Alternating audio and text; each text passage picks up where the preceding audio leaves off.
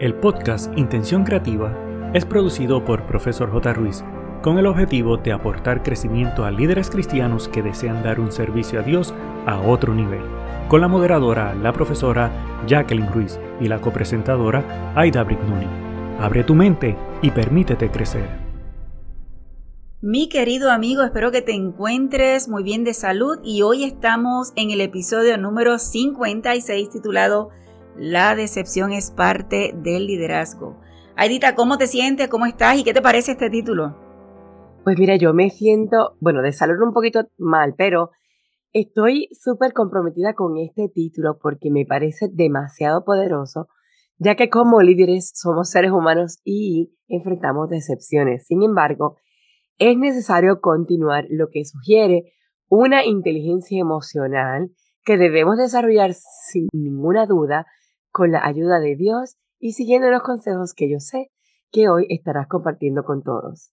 Es así, es sumamente valioso, mi querido amigo, que estés con nosotras en Intención Creativa y espero que el tema de hoy cale en gran manera en tu corazón y por supuesto que lo pongas en práctica. Pero si es la primera vez que andas por aquí, es importante que conozcas que este podcast es para líderes cristianos que desean seguir creciendo para dar un servicio a Dios de excelencia. Hoy en el dato curioso, como sabes, en América y Puerto Rico se celebra el tercer domingo de junio. En este año cae el 19 de junio. Lo curioso es cómo se origina esta celebración de hoy día de homenaje a los padres. En general, te cuento que la tradición católica europea lo conmemoraba el 19 de marzo, día de San José, el Padre de Jesús.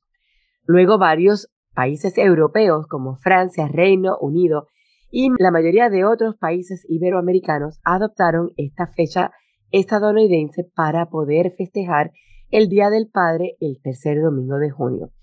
Sin embargo, tengo que comentarte que tomando como ejemplo la vida de este hombre, San José, dejaron el 18 de marzo la celebración del Día del Hombre, que internacionalmente se celebra el 19 de noviembre.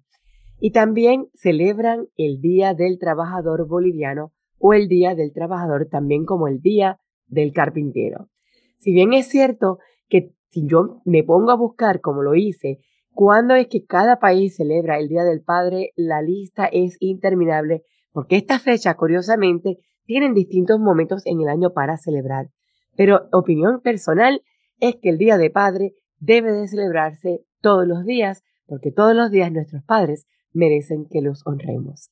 Es así, Edita, estoy totalmente de acuerdo contigo. Hay que alimentar cada día el honor a nuestros padres y no dejarlo para un solo día. Así que si eres padre, felicidades y sabes que tomes el tiempo para también celebrar con los otros padres de la iglesia o tu padre, ¿verdad? Eh, personal. Así que importante.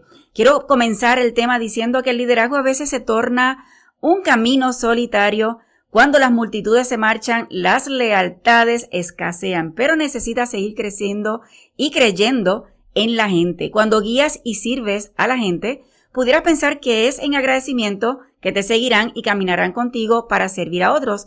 Sin embargo, esto es totalmente un grave error. Eso no siempre es, es cierto. Muchos vendrán a ti disfrazados de un falso aire de buscadores de la verdad, de una aparente vocación de servicio, y en realidad mucha gente solo viene a resolver sus problemas y se marchan. Esperan ser ayudados y harás lo mejor que puedas por ellos, pero no continuarán contigo en esa cadena de ayuda a los demás y muy pocos seguirán contigo hasta el final, pero a pesar de ello no puedes dejar de creer en la gente.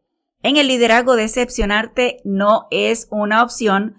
Muchos viven atormentados por sus propios eh, tormentos internos y en tu afán de ayudarlos vas a olvidar que pueden morderte la mano en cualquier momento. No pueden hacer otra cosa porque es su esencia. Cargan con mucho daño por dentro y se lanzarán sobre ti a la menor paranoia o contrariedad. Así que esto no se puede evitar y no vas a dejar de ayudarlos por este comportamiento. Sabes que Jacqueline, un líder sabe eso. Un líder no es ingenuo y aún así va a seguir ayudando. El verdadero líder ha aprendido a no pensar tanto en sí mismo. Ha aceptado que a veces caminará solo y con un puñal en la espalda lanzado por una mano entre comillas amiga, pero no podrá rendirse. Eso no lo va a apartar del camino del servicio. Ahora bien, es indispensable que para manejar la decepción utilices herramientas para lograr el liderazgo emocional. Es por esto que compartimos hoy ocho claves recomendadas por Raquel Martin como herramientas para que brille tu liderazgo y no se apague nunca. Mira, Edita, mi querido amigo, comenzamos con la uno, que es inteligencia emocional. Los grandes líderes deben tener empatía y la capacidad de comprender las necesidades y los deseos de las personas. La número dos, aprender continuamente. Esto me hace recordar de ti, Jacqueline, porque ser un líder no te convierte en un sábelo todo. Por eso te pedimos que nunca apartes tu curiosidad y tu deseo de continuar siendo mejor. Aprender cada día algo nuevo es totalmente importante para seguir tu crecimiento como líder. Es así, Edita, me encanta aprender y creo que es responsabilidad de todos los líderes hacerlo. Te comento la tres, contextualizar. Para ser un buen líder hay que saber diferenciar entre cada situación que tienes en la vida. Lo que una vez funcionó de maravilla puede que en otra ocasión te lleve al fracaso. Así que es muy importante evaluar cada situación para saber qué estrategia utilizar. La número cuatro, no controlar. Qué difícil para un líder puede ser esto. Sin embargo, un buen líder es influenciar a otros, orientar a otros, apoyar a otros, pero nunca controlar. Los grandes líderes inspiran y después dejan a las personas que vuelan solas. La número 5, honestidad. Un buen líder necesita inspirar credibilidad. De lo contrario, el liderazgo es imposible que funcione. Por eso nunca, nunca, nunca mientas, porque puedes crear una gran decepción en aquellos que confiaron en ti. El 6 es algo que nunca debe faltar. Es la amabilidad y el respeto. Son dos piezas claves en el liderazgo. No existe una sin la otra. Son niveles básicos de educación que jamás debes perder. Ser amable y ser respetuoso. Número 7, y esta me encanta, que es la colaboración. Nunca dejes de involucrarte y si lo haces, asegúrate que los resultados sean sorprendentes inclusive para ti. Un buen líder es el que se enrolla las mangas para poder hacer el trabajo y no necesariamente dar instrucciones desde arriba. Así que asegúrate que tu liderazgo sea de este tipo.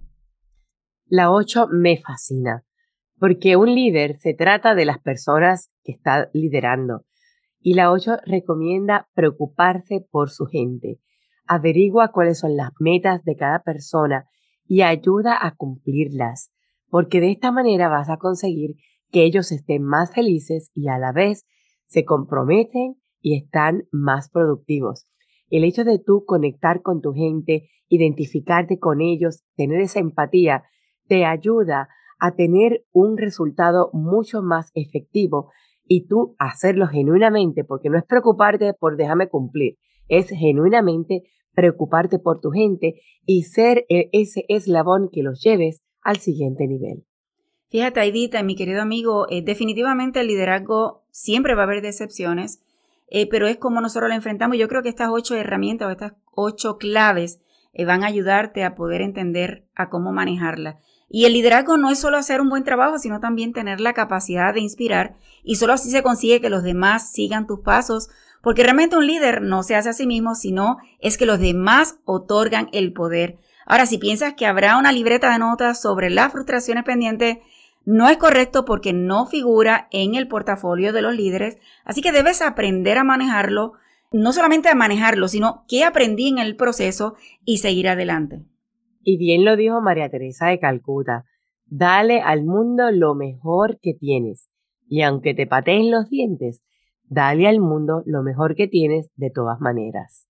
Me encanta esta cita porque yo creo que como cristianos eh, debemos estar claros que no damos basado en lo que recibimos. Así que siempre hay que dar lo mejor de nosotros, aunque a veces no niego que cuesta. ¿Por qué? Porque uno siente como humano el ataque, pero volvemos y representamos a Dios, debemos hacer lo correcto. Estamos claros que Jesús dijo en Mateo 9, 12 o Marcos 2, 17, no son los sanos los que necesitan un médico, sino los enfermos. Y definitivamente las personas no han cambiado para nada, aún desde los tiempos de Jesús para acá, Siempre tendremos ataques sin importar lo bueno que hagamos y el ejemplo está más que claro en la vida de Jesús. Así que mi pregunta para ti es, ¿quiénes pensamos nosotros que somos que no va a ser igual? Es importante que recuerdes que el dolor de la decepción tiene una sola y única vacuna. Oye bien, el placer de hacer que otros crezcan. Solo queda por decir que tenemos nuestra cita el próximo jueves. Ha sido un gusto de su servidora Aida Brignoni y de la profesora Jacqueline Ruiz.